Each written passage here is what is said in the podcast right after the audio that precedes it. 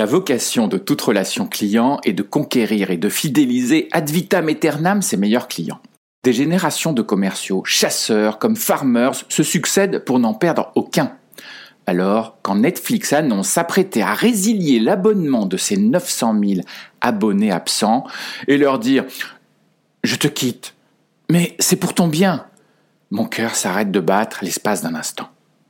Eddie Wu, le fringant directeur de l'innovation produit, fier d'avoir fait un stage à l'étranger, l'annonce sur son blog. Comme les temps sont durs, il est temps de rompre avec les abonnés qui dorment depuis plus d'un an.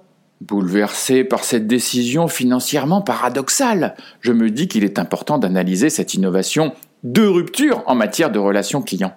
Ma première larme, car une rupture ne me laisse jamais insensible, va pour le CFO arrivé début 2019, Spencer Newman, ce dernier s'est toujours félicité de la fidélité de ses 900 000 clients dormants.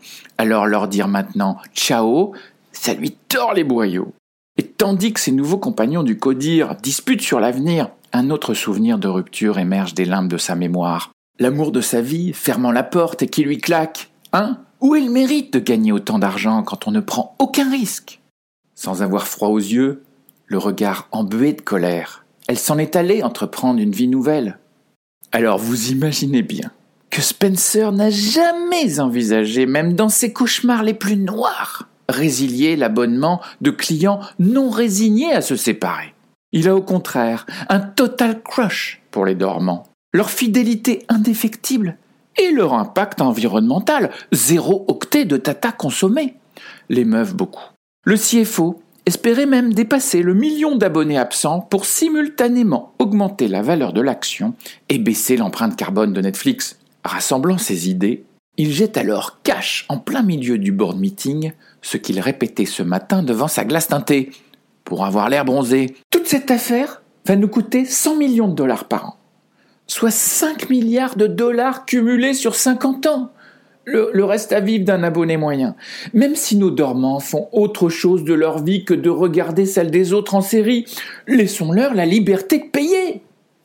Reed Hastings, le fondateur, tente de rassurer son CFO affolé. Netflix lancera une relance sous forme de last chance. Mon cher abonné absent, je t'aime. Alors cède, s'il te plaît, à ma dernière avance. Sinon, je te quitte. Il suffit ensuite que le client se remette à consommer une fois, comme le couple séparé qui se retrouve le temps d'un dernier soir pour que le compteur revienne à zéro. Et voilà, le tour est joué. Reed, rappelons-le, est un homme généreux. Il aime les progressions exponentielles, boursières et familiales. Il a une femme, deux enfants, quatre chiens. Encore un leader sentimental, me dis-je intérieurement. Il enchaîne. Steve, regarde la global picture. Netflix ne veut surtout pas être assimilé au côté sombre des GAFA. C'est du tech for love qu'on vend au sens propre comme au figuré. On est les inventeurs du Netflix and chill. Alors, 100 millions par an pour être le héros héroïque de la tech sentimentale mondiale, ça les vaut. Oui, mais tout cela pose une autre question. Car en amour comme en affaires, il y a toujours ces satanées questions. Est-ce une preuve d'amour que de quitter l'autre par générosité comme le propose Netflix? C'est très douteux. S'inquiète une board member fan de séries sentimentales et qui souhaite garder l'anonymat. Quand on déclare Chérie, je te quitte, mais c'est pour ton bien, tu sais. On est plus susceptible de générer du badwill à long terme que du goodwill durable. Il ne manquerait plus que notre bienveillance soit interprétée comme de l'hypocrisie, déclare Reed. Il faut réussir à ce que la rupture soit perçue positivement. Une disrupture sentimentale? propose le patron du marketing. Le board invite Marc Duplass, scénariste de Blue Jay, une production originale Netflix sur un couple amoureux déchiré par l'existence et à qui la vie donne une deuxième chance, pour imaginer la scène de disrupture entre Netflix et un abonné absent. Je vous partage ici, en exclu, un des tout premiers rendus. Netflix. C'est bientôt fini entre nous, abonnés absents. Au début, tu me dévorais des yeux, tu pensais à moi H24. On a partagé tant d'émotions tous les deux.